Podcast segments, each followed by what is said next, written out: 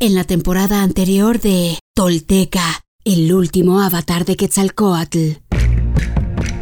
Luego de su evolución personal y espiritual y su enseñoramiento en Tula, y justo después de su encrucijada emocional, el exilio del penitente inicia y le lleva en compañía de los pocos fieles que le siguen a encaminarse a la Tierra Roja, actualmente conocida como la región Maya, en busca de sabiduría. En el camino, los enredos de Tezcatlipoca continúan y para mejor responder y aligerar su lastre, Seacatl se libera de todo aquello que es prescindible.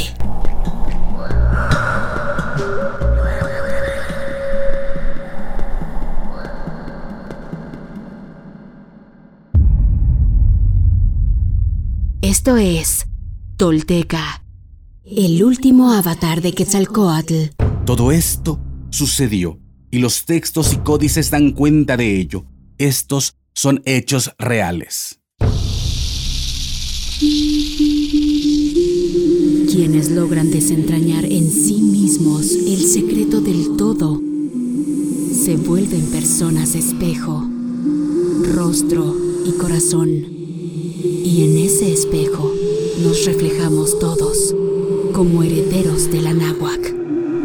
Pagnopatescatl nochitimoixcopinan. Toish guantoyolotl. Tolteca, el último avatar de Quetzalcoatl, un podcast basado en la obra de Frank Díaz y producida por Nación Tolteca y Fundación Donde Educarte. Producción y realización, Warp. Narración, Mardonio Carballo. Suscríbete a nuestro podcast y síguenos en redes sociales como arroba Nación Tolteca.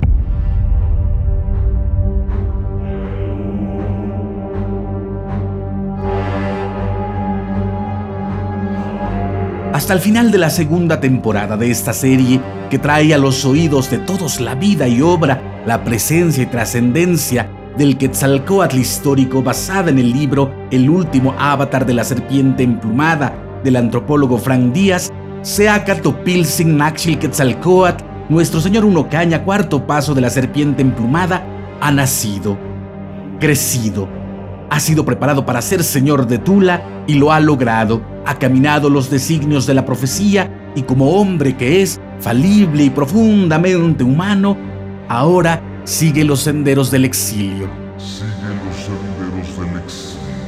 Nuevos horizontes le esperan en el cielo de su destino. Dice la suma indiana de Sahagún. Y si alguno ha pecado, que venga y se confiese con los ancianos. Y el anciano le dirá, tú que fuiste engendrado de nuevo por tu madre y padre Quetzalcoatl, como cosa preciosa y purificada, de tu libre voluntad te has ensuciado. Confiesa ahora, ábrete y manifiéstate ante tu Señor, que es amparador y comprensivo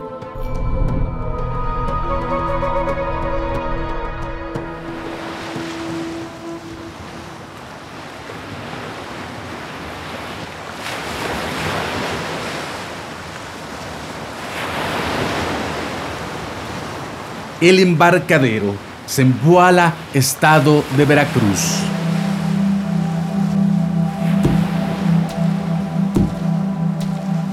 Después de atravesar los montes, vieron por fin en el horizonte la línea negra del océano y supieron que la primera parte de su viaje había concluido.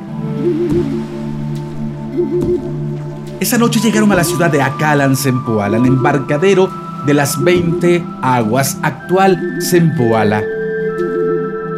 Entraron de incógnito, pues Seacat les pidió que no revelaran su identidad. Pidieron hospedaje en la posada que había en la puerta de la ciudad, donde, por una pieza de jade, encontraron temazcal, comida caliente y cama.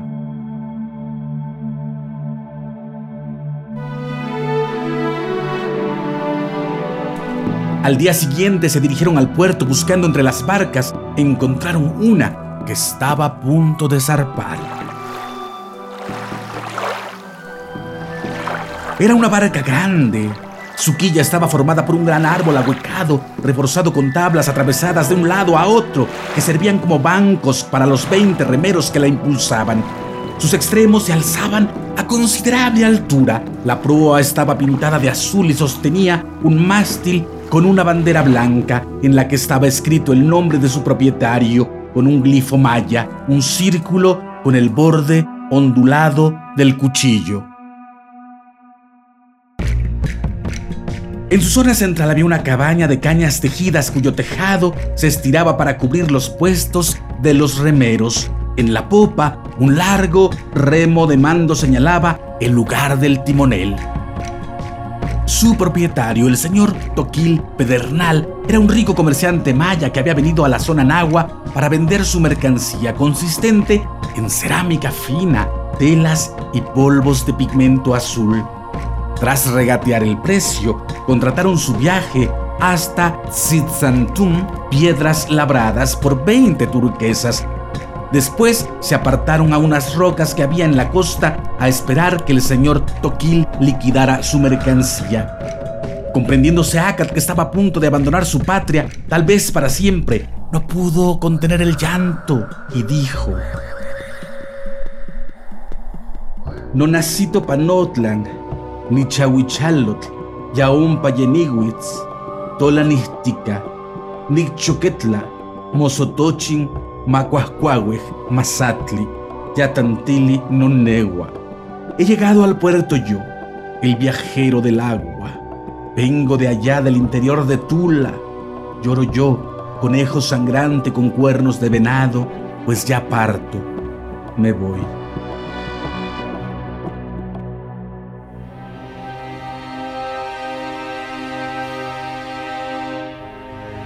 Tras cantar así se quitó su emblema de caracol y lo entregó a Xochitl. Ya no me pertenece, le dijo. Llévalo al nuevo gobernante de Tula. Grande fue la sorpresa de Xochitl. ¿Acaso te he dado motivo de disgusto? le preguntó. Romperás el número de los yapanecas. ¿Cómo podría abandonarte yo ahora que los dardos del destino se vuelven contra ti te seguiré a donde quiera que vayas. Pero Seacat le rogó, solo te pido este favor. Oh, tú, el más leal de los amigos, vuelve a Tula, pues allá te necesitan más que acá. Si tú no consuelas a los hermanos que dejamos, ¿quién lo hará?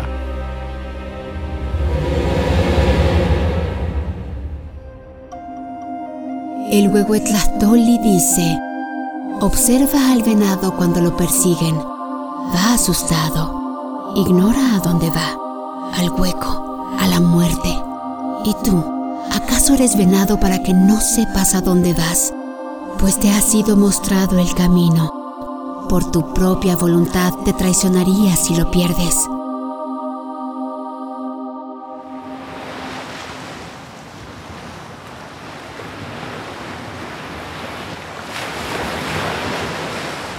Hacia el mediodía el señor Toquil se acercó al mar y murmuró una breve oración mientras arrojaba un puñado de copal a las olas. Luego dio la orden de embarcar. Subieron los viajeros dejando a Xochitl en la costa y se instalaron en unas hamacas amarradas entre los puntales de la cabaña.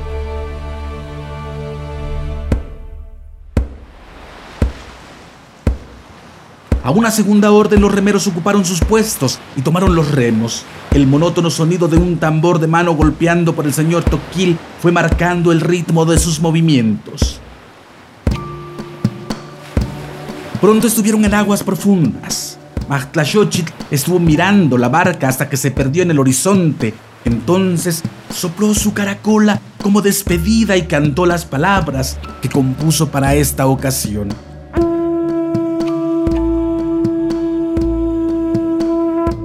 Tolan ayahuapalcali, mancanosan y mahmani, coatlaquetzali.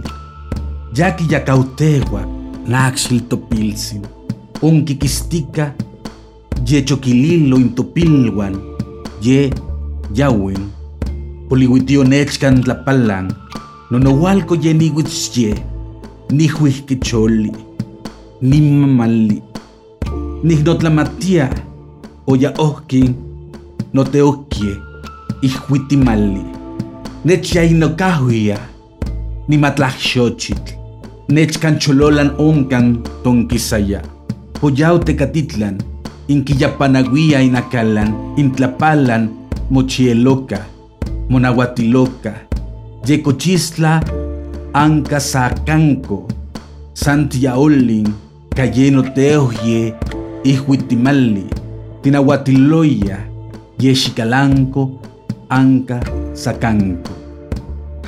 En Tula hubo una casa de maderas preciosas. Hoy solo quedan sus columnas de serpiente. La abandonó Nakshit, nuestro señor. Con caracolas lloró a los señores que fueron a perderse allá en la tierra roja. Me voy a Nonohualco. Yo, la pluma roja, el taladrador de la montaña, dijiste. Me angustio, pues se va mi señor Timal y me deja huérfano a mí. Xochitl. Por Cholula saliste al monte de brumas, de allí pasaste a Acalan. En la tierra roja te esperan, te desean en sueños, te ordenaron ir. A país ajeno vas, mi señor Timal. Allá, en Chicalango, te esperan.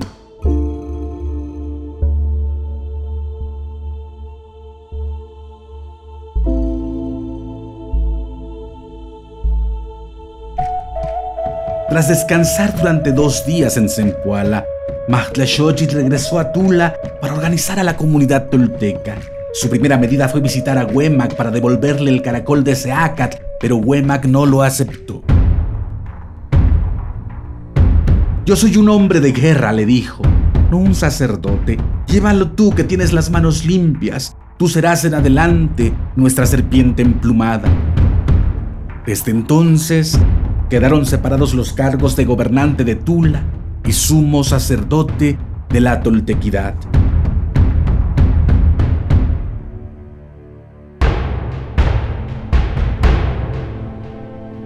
Seacatopil Signaxil Quetzalcoatl, nuestro señor Unocaña, cuarto paso de la serpiente emplumada.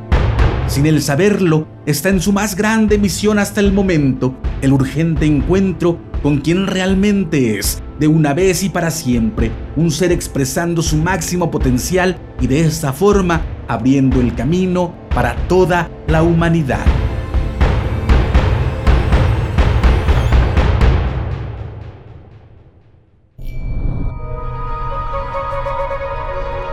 Dice el códice matritense, el tolteca es múltiple, flexible, inquieto, capaz se adiestra a sí mismo, dialogando con su corazón, encontrando las respuestas dentro de sí. El verdadero tolteca todo lo saca de su corazón.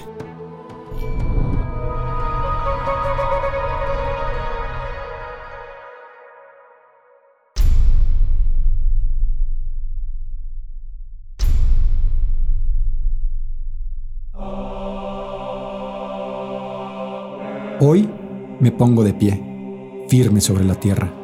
Al reconocerme, dejo atrás la mentira, las falsas creencias y la vergüenza que me fueron impuestas. Así, hoy reconecto contigo, Anáhuac.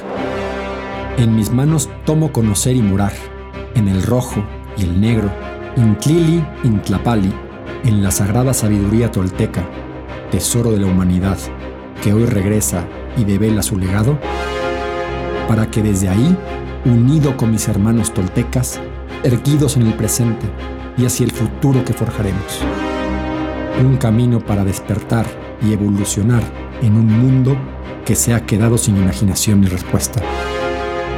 Sí, soy sagrado, soy tolteca, soy sagrado. Una vez más, mi corazón brilla en el horizonte. He despertado. Soy espíritu tolteca que jamás fue conquistado.